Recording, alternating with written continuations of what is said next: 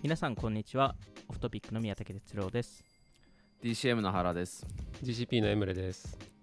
リピートライムではアメリカの VC 事情や VC 業界でトレンドしているトピックを過去事例と例えながらディスカッションするポッドキャストです。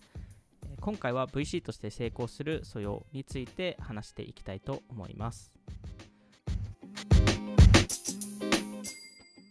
はい、えーまあ、ついにこれで4エピソード目いよいよ深いテーマにどんどん入ってきますね。そうですね。なんかずっと毎回その過去もそうですしその前のエピソードもそうですけど、そろそろ VC の戦略の方に行きましょうかみたいな話が出てるんですけど全然そこに行けないっていう。たどんどん深掘りをしないといけないので。どんどんマニアックに行きましょ はい。どんどんマニアちょっとマニアックの方に行きましょう。うん あのでなんで今回はちょっと VC の、まあ、必要なスキルセットとか、まあ、ちょっと前回もあの多少そのキャリアの話で話したと思うんですけど、えーどこから行きましょうか？それこそ前回そのあのお二人ですとその例えばコンサルでしたり、MBA のバックグラウンド、えーから来たと思うんですけどそこで実際その前職とかその例えばコンサルとか PE とかでなんかこのスキルセットは VC にとってあってよかったっていうのってありますか？原さんから。僕はあの本当にどうだろうな。そのココンサルティングやってた時ってやっぱり大企業向けに結構データがかっちりある会社に対してそのデータをもとにいろいろ分析してその意味合いを出すみたいなことをやってるのがまあ主な仕事で、やっはいぱり基礎となるその分析っていうのは絶対役立つなとは思いますよね。ね大きな違いとしてはスタートアップってデータほとんど特にアーリーステージ僕らがやってるようなアーリーステージってデータろくなデータなんてないし、ね。下手したらローンチ前プロダクトはい。なんか作る前とかだったりするんで、まあ、実際にそういうのが直接使えるケースは多くはないかもしれないですけどまあでも分析はだいぶ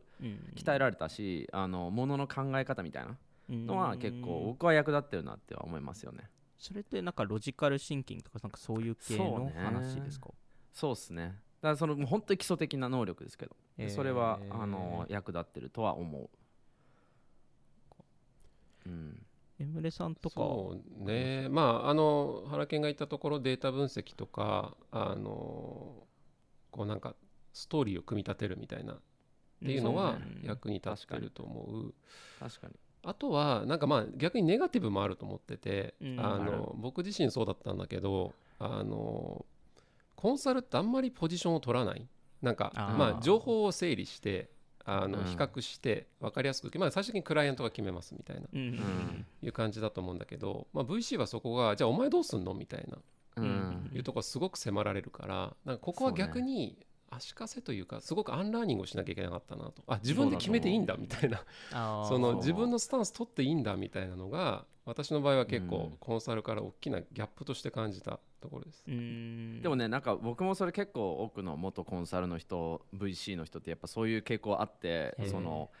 消去法で考えるんですよね。こう整理してこれはこうだからないこれはこうだからないこれはこうだからないだからこれがみたいな思考にやっぱなりがちででもスタートアップってもうデータないから変な話データなくてもこれが合ってればいいじゃんみたいななんかそのユーザーはあのデリバリーでご飯を食べ頼みたいと思う。うん。わからないけどぐらいの 感覚でみんなやってるんで、あのーやっぱそこの消去法マインドセットは結構足かせには多分なるなと思うしあとデータが、データがない状態っていくらでも反論されるからフうんァクトがないと。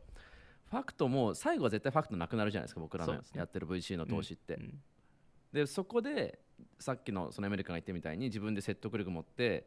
押し通せるかっていうとあーやっぱそこはちょっとまだファクトないんですよねって言っちゃう人も多いと思う。うん。でも絶対ないから最後までファクト。が、うんうんまあ、しかもそれの本当あるよね。まそれは新しい世界を作ろうとしてるからだと思うので、うん。そこのデータってそもそもなかったりとか、まあ、もしかしたら海外事例とかあるかもしれないですけど日本ではその事例がなかったりとか。そうそう、ね。うん。あとあれじゃない？一番大きいのマーケットサイズじゃない？あー議論になりがちなのは。そこのそこの考え方もなんかたあそもそもそのマーケットサイズのあのうん。計算の仕方もそうですし、それがうう。なんかそこのついそこについてのその必要かどうかとかなんかあるサイズが必要なのかっていうのも全然違いますよね。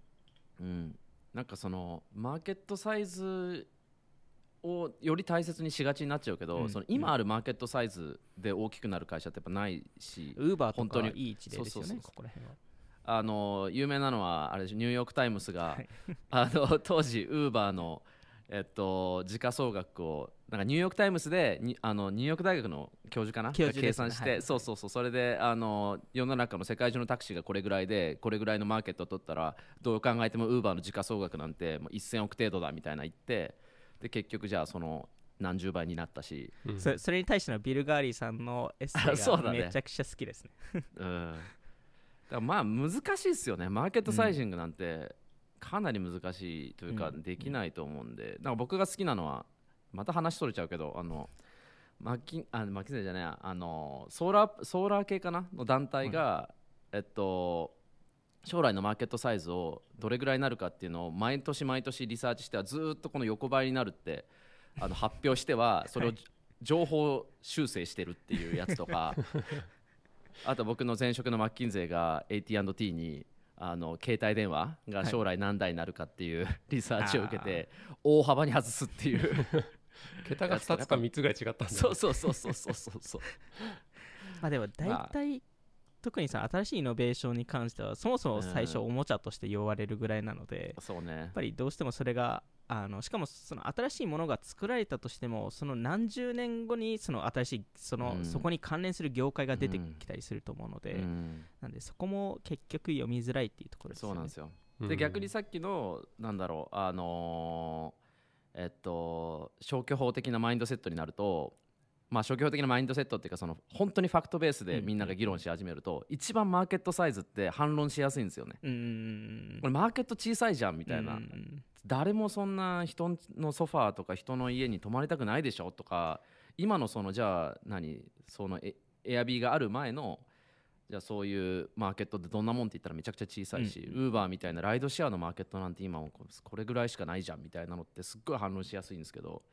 だからねやっぱそこの思考っていうのもあのエメレ君が言ったアンラーンっていうのは大事なんだろうなって思う。まあ、特にうん VC にとってはそこってすごい重要なスキルセットになりますよね。うんもちろんそのあのリスクを洗い出すっていうのも大事なものの同時にそのオプティミスティックその楽天そう主義そうそう。そうとしてうん。その生きていけないといけないのでいわゆる将来を信じないといけないのでそこのバランスをどう組み立てるかっていうのは過去に逆にそういうコンサルとか仕事しているとそこのリスクを洗い出す仕事だったりするのでそうです余計そこをそこを気にしてしまう、えー職業とかもあるっていうところですね。うん結構ロジカルトラップというか、まあ、そういううん。なんかロジックを重視してる仕事をやってた人たちって、まあ、僕とかも最初そうだったんだけど VC 入って。やっぱロロジック重視で考えてしまうというかロジックが通らないことは何か間違ったことなんじゃないかみたいな、うんいうのがあるんだけど、まあ、今の話の通り VC ってあのロジックの積み上げで将来って正しく予測できないしうん。その場合によってはロジックでは説明できないけど、何かこの起業家持ってるとか、このビジネスは何かいけるんじゃないかみたいな、我々の等身会であの机を叩くって表現をするんですけど、机を叩きたい案件かどうかみたいないうところも結構 VC は認められてると思うしそういう要素があるんだなっていうのは、結構あの入ってから気づいた大きなところですかね。コンサルとだいぶ違うんだなと。どうやって学ぶんですか？そこのこの人持ってるかっていうのって、まあ、それぞれみ皆さん違うっていうのは僕も気づいてるんですけど。それってなんか元から持ってるものなのか何かしら経験上なんか自分の中でそれが出てくるんですかね？それは起業家がそういうのを持ってるかってこと？いやあと、v、VC 側がそのこの起業家がも持ってるぞって確信を持っていわゆる投資するわけじゃないですか。はい、うん。そそそこを学ぶスキルセットってなんかどのタイミングで出てくるんですかね？もう経験なんですかね？まあ多分一言で言うと経験なのかもしれないですね、うん。そのパターン認識みたいなのとかう、ん。うん。そのどういうそもそもタイプの人がいてとか。うん。でそれで自分がこれだと思ってあの投資してもそれがもちろんあの当たるとは分からない、でこれはあの、うん。起業家の素養だけじゃなくて運みたいなのもあるし競合環境とかうん。いろんなマーケットの変化とかもあるから,、だ最終的に自分はこういう起業家に入りたいみたいなのがあったとしてもそれが果たして合ってるのかが正しい選択だったのかがなかなかわからないみたいな。そうですうん。いうところの中でなんか究極はパターン認識みたいなところであのやっていくのかなっていうふうに思ったり。そうね。そのパターン原家すごい言語化しててたよねなんかノートとかで。そうなんですか。あのだからそれも自分の中でのチャレンジというか、うん。あのやっぱりいくつかその必要な素質 VC にとって必要な素質がある中で、あのセコヤのローラフ・ボスさんも言ってたけどやっぱヒューマンジャッジメント、はい。だどういう起業家がすごいかってめちゃくちゃ大事で一番、あの難しいと思うんですよね。あの学ぶのが。その言語化しづらいから、うん。でもうひたすらその例えばパートナーの人とか最初入った時にあいこの人はこうでこうだよねみたいなのを聞きながらへえこういうところを見るんだみたいなのをひたすらメモったりとかあとはもう僕はもう YouTube 大好きなんで YouTube で VC のインタビュー多分もう全部うん。本当に見もう見尽くせるぐたぐらい見つ見まくってるんですけどそれでみんなが言うのを全部コメント取ってであのこういうのが大切なんだっていうのをずっと作ってはアップデートする感うんじ、だからもう毎回そのどんな起業家がすごいかお前例えばどんな VC が素質あるかもそうだけど一回書いてみるけどもう毎年書き直してる感じですよね、うん、だからさっきなんか思ったよりこれ重要じゃないなとか、うんうんうんやっぱこっち重要だったなとかっていうのはいろんな失敗から学んだりとかいろんな成功から学んだりとかしながらどんどん書き換えてる。でそれもいな。ろんそうそうそう。そうですよね。いろんな成功パターンが結局あるのでなんかうん。すごい難しいのが特にまあアーリーステージのあの VC ですと大体そのファウンダーをすごい重要視するっていう話をしていると思うんですけど、あのそれに対してのあの例外もいっぱいあるのであのそれこそあのユニオンスクエアベンチャーズがツイッターに投資した時、えーでしたり、タンブラーに投資した時もあれはもう完全にテーマベースでやってるので、そうね。なんかそのやっぱりいろんなアプローチがあるっていうのはその中でも面白いなと思うんですけどちょっと、うんそのスキルセットとかに、えー戻りますと、まあ、僕は元とその大学新あの大学出て新卒として、あの VC に入ったんですけど、うん。まあ、運よくそのビジネス系のが学校に行ってたのでそのあの PLBS、はいはいはいはい。そのキャッシュフローを、うん。まあ、なんとなく理解してたっていうのは一つうん。アドバンテージとしてありましたね。うん。そこら辺のなんかベーシックなあの結局その例えばスタートアップで普通の従業員として働いてたとしても、そこって意外と見ないじゃないですか、うん。その全体のその組織図の、えっとえーその数字回りっていうの。なんでそこら辺をあのなんとなく理解しておくっていうのは一つなんか重要なスキルセットなのかなと思いますね。そうね。あのおそれがすごいことですごい VC にはならないと思う。タイプのスキルだと思うけど、あの誰よりもその財務諸表の分析がうまいからいい VC になれるかって言ったらなれない。そうですね。けどあのないと困るみたいな、うんうん。まだからある意味で言うと知識は必要ですっていうところですね。ある意味で言うと過大評価されかねない。なんか前にじゃあすごいゴリゴリとあの財務 DD やってましたみたいなのって多分あのースキルとしてはそんなに重要じゃないまかなあ、あのレイターステージですともしかしたらっていうところですね。多少あのね多少だと思いますでもやっぱり原原さんが言ったようにそのアーリーステージですとそもそもデータがほぼなかったりとかすする中でうん。そんなゴリゴリ数字分析できないですよっていうところもあるので特にあの財務諸表周りはそこら辺ですよね。なんかその VC の仕事って、えっと、最初ソーシングするじゃないですか、はい。でどういう会社がいいかどういうファウンダーがいいかって見極めがあってでその後むしろ長い5年6年7年にわたって会社を助けていく上で多分重要になるでしょうね、うん財務諸表を見て確かに。最初アーリーでもだんだんそのちゃんとしてくる中で、うんここ大丈夫とかこの数字ってこうこうこうでみたいなのはあの投資した後にむしろ役立つかもしれないですよね。確かに。うんそうね、まあ、あとは何ですかね僕の中でやっぱそのさっき言ったソーシングじゃあ投資の意思決定その後っていうので言うと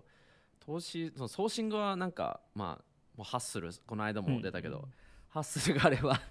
なんとかなるかなって気がしてそれぞれの多分かマーケが上手い人もいるしうんひたすらネットワーキングする人もいるしひたすらコールドコールする人もいるけど別に何でもよくてただハッスルあれば大丈夫かなって気もするし。投資の意思決定はその人を見るヒューマンジャッジメントみたいな話と、さっき言ったマーケットサイズをある意味想像できる？その今あのこれねローラフ・ボーサーのフレームワーク僕好きでうん。そのインテューション直感？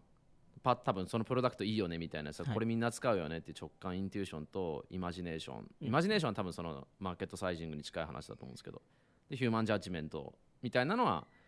あのすごいここのフェーズにおいてフェーズっていうか投資を意思決定するところうん。見極めにおいては大切だよなとは僕は個人的に思うし、うん。あと分析力もあのデータがない中で分析しなきゃいけないっていう、そのデータがない中で分析する能力っていうのはとっても大切だなと。そこが多分イマジネーションにすごいつつながるところだと思ってましてでそうね。それこそセコイアがやっていて、まあ、他の VC もあの最近結構やってるところなんですけどそのあの投資メモにプレパレードっていう項目を書いていわゆるこの会社がそうねか絶対成功した場合のそのイメージ、どういう世界になってるかっていうのをうん。考えるっていうのも VC の仕事だと思ってるので、うん。なんかそこをただ起業家に任せるっていうところではなくて VC もこういう世界があるからこそ、そこに当てはまる会社ってどどういう会社だっていうのを考えるのも一つの仕事なのかなと思いますよね。まさに。プリパレードもプリモータムもその何があったら失敗するか何があったら大成功するかっていうのを想像するってやっぱ想像力ってマジで大事だと思うんで、それは確かにコンサルではつかないです、うんうんなるほどうん。やっぱその仮説を作って VC としても仮説を作って、うん。そこでこういう世界になるっていうのを考えないといけないっていうところは、うん。他ではあんまりないかもしれないですよね。そうですね。うん本当そう。思うファウンダーと VC とうんかなそうね。あとなんかまあ出てきてないとこで言うとなんかアントレプレナーシップも VC に結構求められるなと思って、そのと特にコンサルとかと比較するとコンサルって結構決まったキャリアパスがありこのタイトルだとこういうことができるようになろうねとか、こういうお客さん取れるようになろうねみたいなのあると思うんですけど VC も基本的になくて野に放たれて頑張れみたいな世界だと思うんですよね。基本は。うんだからなんかその中でいかにじゃあ自分で投資テーマを探すかとかいかにさっきの原健が言ってたような、えーどういう起業家をバックアップしたいかみたいなのを自分で言語化してそれを秘伝のタレのようにえーやっていくのかとかいかにこう仲間を作っていくのかとかメンター見つけていくのかとかなんかあらゆることがかなりこう自分ドリブンで動いていかなきゃいけなくて、うんなんかここのところが街の姿勢だったりだとかあのこう何かこう正解を求めてしまううん。感じで動いちゃうと、ちょっと VC にはまりづらいなと思って。どっちかというと確かに。あの自分でもそれを開拓していく自分流のやり方を見出していくみたいな。でそのうん。ハウ論も自分でいろいろ試して PDCA 回していくっていう。うん。なんかそういう結構アントレ精神みたいなのがある人はもう勝手にどんどん開拓していくっていうそうね。感じがあると思う。そこ結構クリティカルなスキルセットとしてありそうだうな、ん。確かに。それってなんか採採用をすごい VC 側があの積極になってくると積極的にやらざるを得なくてじゃあうん。もういろんなエージェント通じてとかになってくるとなかなかそのセレクションって逆に難しくなるんじゃない、あー確かにね。確かに、うん。まあ、だからこそその VC ってそこまでエージェント通さなくてそのうん。あうん。の前原さんが言ったようにそのハッスルで VC に入るっていうのもそういうところにあるかもしれないですよね、うん。そのアントレプレナーシップ差を、うん。あの見極めるためっていう、うん。うん。そうね。多分あのちょっと前の VC の人たちなんてそんなキャリアパスがない中で VC を選んだ人たちだし、独立した人たちだしやっぱりアントレプレナーシップやっぱすごいなと本当に思いますし、なんていうのうん多分おそらくあのうちは募集してますよって言わなくても勝手に応募して勝手になんかドア叩いて、すいませんインターンさせてくださいみたいな人たちの集団だったけどだんだんその業界としてある意味あのまあ、採用プロセスがきちんとなってきてでかつ、えっと、VC がめちゃくちゃ採用し始めるとみんな普通にあの VC はエージェント通じてなるものみたいな、うん。そのどこが募集してるかなとか探してみたいになっちゃうと思うんですけどそれって意外と今エメル君が言ったようなアントレプレナーシップとは逆行する、ううん。ん。うん、行動なのかもしれないですよね。うん。確かに、まあ、あとはなんかその必要なスキルセットでこれをなんかどういうふうにその言語化するとか評価するっていうのは難しいと思うんですけど、そのその業界とかスタートアップをリサーチする中でいわゆるなんでここに投資するべきかっていう理由を、まあ、いわゆる投資メモとかあのけ投資検討資料とかで書くと思うんですけど、そこの多分そこの書くその理由とそこのリスクの洗い出しっていうところって、結構書いた人がっていわゆる VC 業界じゃない人って書いたことないじゃないですか。そうね、でもそこって意外と結構最初書くとき手間取ったりとか、うん。あの僕もあのあの前職であのインターンとして最初入ったんですけど1日目に、あの YC 案件の投資検討資料書いてくれって言われて。それであの会ったことない会社について投資検討資料書いたことあるんですけどやっぱりなんか会社のなんかベーシックなそのファウンダーのバックグラウンドとかそういうのを書くのは誰でも多分できると思うんですけど、なぜこいわゆるほいろんな会社がある中でこの会社がいいかっていうのを選ぶのって、えーそこの理由付けを考える、うん。そこのいわゆるそれってマーケットの市場を読み取ったりユーザーの行動を読み取ったりするので、うん。あのそこら辺の考え方ってすごい難しいなと思いますね。そうね。いやなんかそのさっきのソーシングじゃあ、えー、と投資の見極め、うん。投資した後のまあ僕らハーベスティングって呼んで呼んでるんですけど会社を大きくするフェーズでやっぱエムレックも途中で話したけどそのストーリーテリングってすごい大切で僕ら、うん。やっぱ営業の仕事みたいなところがあって、うんうん自分たちの投資先を、まあ、投資を通す時もそうだけど自分たちの投資先を次の投資家にうん。売り,、売り込むとかあとは採用の手伝いする時とかにこの会社ってこんなところがいいよみたいなやつを、もう年中売り込んでるんですよねでそのストーリーテリングピッチ作りみたいなのって相手によっても変えるしやっぱそこのがううまくないとなんていうかめちゃくちゃプレーンなんていうのかな平たい会社説明みたいになっちゃうけど、そうじゃなくてこの会社はこれとこれとこれがすごいんだよっていうのをもう何百回って言ってますよね多分ね年に、本当に、うん、いや本当それあってそれ初回まあその投資メモさっきの哲郎の話でもあるなと思ってその膨大なリサーチとかデューデリを最初しがちというかしたくなっちゃうんだけど、なるなる。でもなんか難しいのはその長いメモを書くんじゃなくてむしろ簡潔になぜこの会社に投資すべきか3つみたいなうん。いうのをやるのがすごい最初は大変でうん。なんかあのなので僕らも投資メモって大体多分ワードで23枚ぐらいなんですよね。うんん。でまあ割と多分ドキュメンテーションとしては軽いうん。あとはいろいろアペンディックスがあるみたいな感じなんですけどただそのその23枚に何を書くのかみたいなのがめちゃくちゃ難しくて。うん。であのこれがさっき原健言ってたようなじゃあ投資先を誰かにピッチするっていうのも結構社内でやっててうん。うん。その僕らの投資委員会とかでもなんかこうディールチームがなんかこうなんだろうな回りくどいとかなんかパシッと言わないなみたいな時って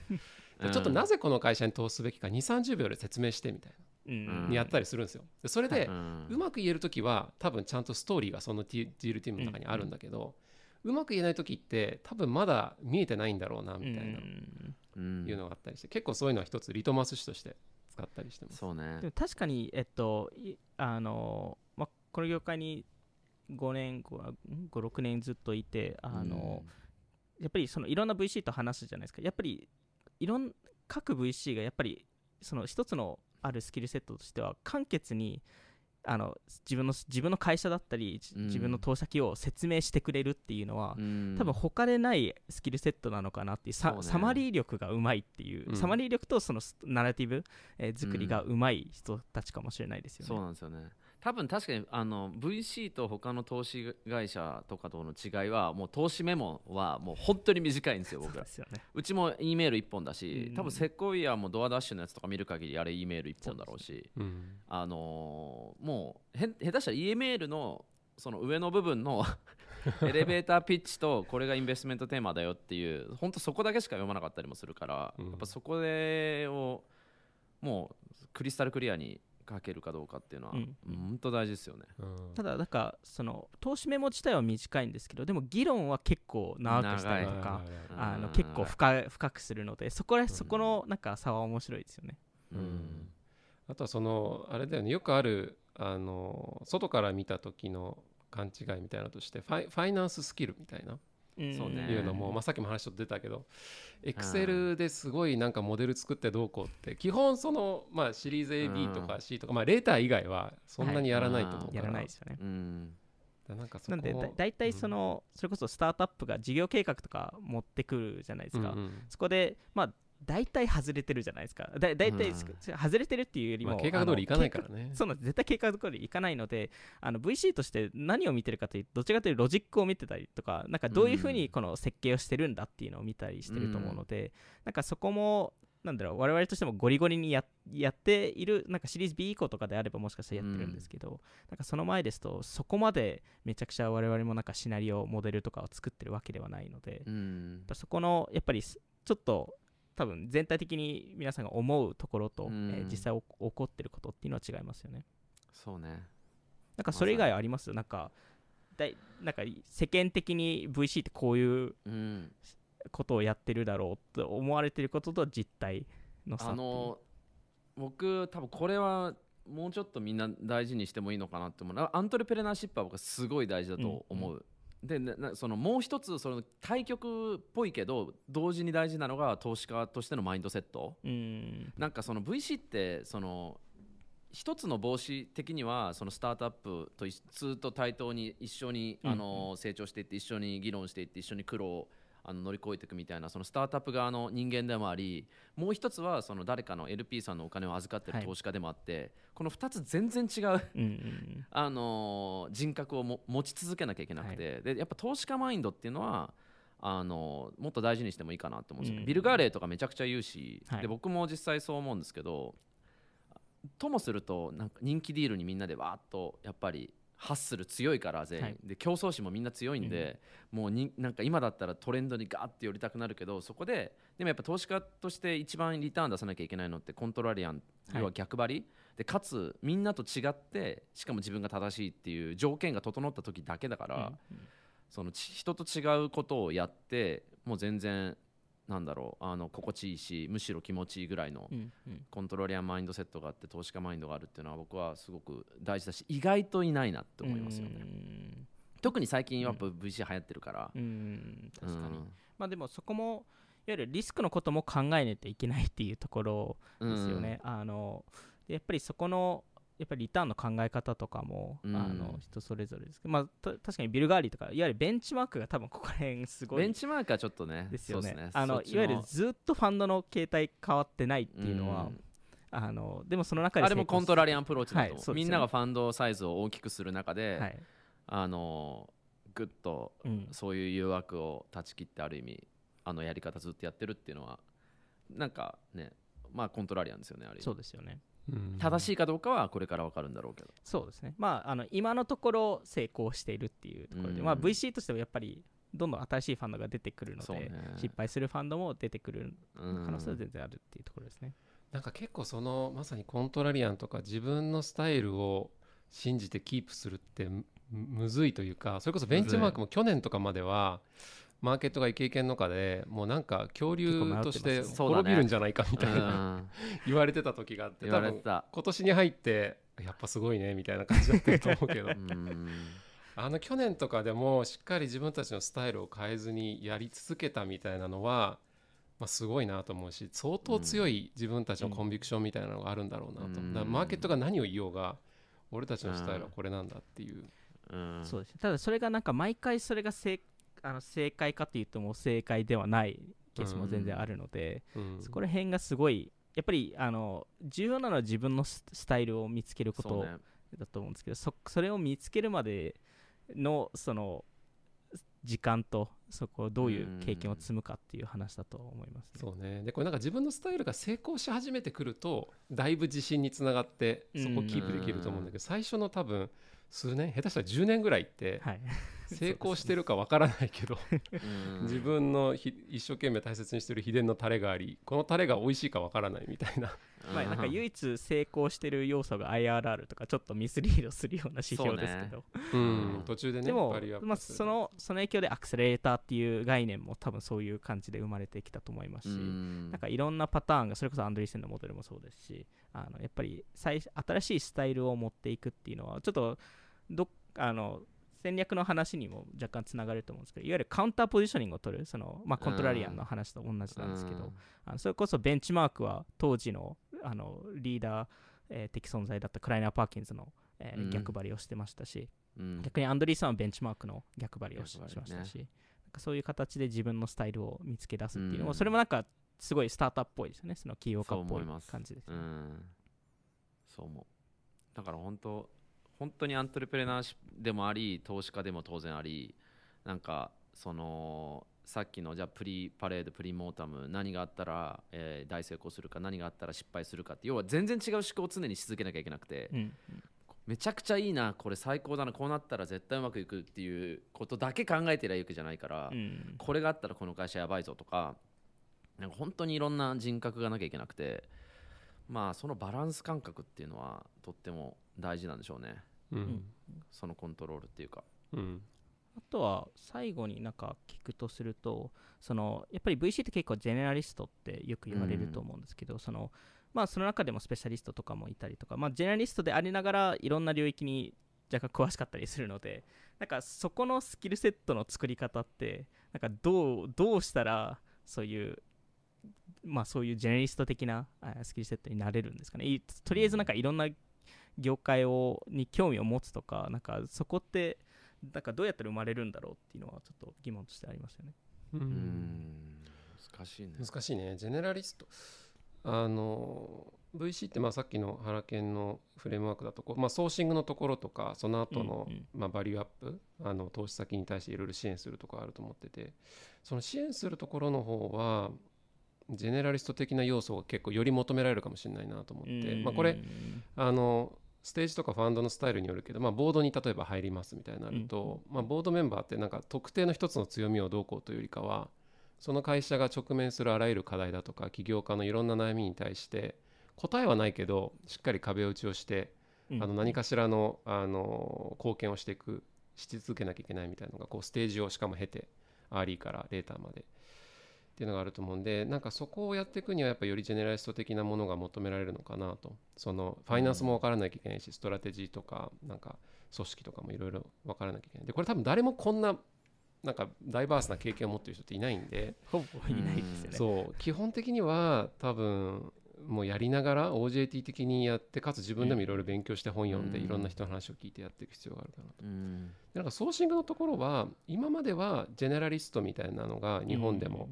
ワークしてたと思うんだけど、うん。なんか一つか二つ前のエピソードじゃないけどこれからはよりスペシャライズドうん。なうん。強みが求められていくのかなと。なんかフィンテックだったらこの人だよねとか、うん。なんか Web3 だったらこの人だよねとかなんかどんどんそこのスペシャリゼーションっていうのはうん。求められていくかなと思うし逆に何でも幅広く知ってるけどどれも深くないですだとソーシングって意味においては難しくなる局面はこれから来るかもなと思います。そうね。確かにあのたあとはその今その宮崎さんの質問